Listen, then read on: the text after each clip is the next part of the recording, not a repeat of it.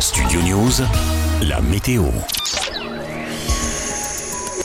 Ce mercredi, selon Météo France, a pris une accalmie en matinée, malgré encore par endroits quelques averses hein, du sud-ouest à l'Alsace-Lorraine et plus localement en Bretagne. L'instabilité se renforcera à nouveau par le sud-ouest.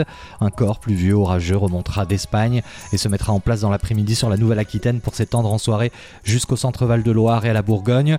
Orages, fortes précipitations, chutes de grêle et fortes rafales de vent sont attendues dans toutes ces régions les plus exposées ce mercredi. Durant la nuit, les intempéries continueront de s'étendre hein, vers le nord-est pour affecter en plus plus la région parisienne et la région Grand Est. La Bretagne, l'ouest des Pays de la Loire et les côtes de la Manche resteront en marge de la perturbation, ainsi que la côte d'Azur. Le vent d'Est restera lui sensible hein, sur les côtes Provence-Alpes-Côte d'Azur avec des pointes à 60-70 km/h. Les températures ce mercredi à votre réveil 14 à 20 degrés du nord au sud jusqu'à 22 en langue de Croussillon.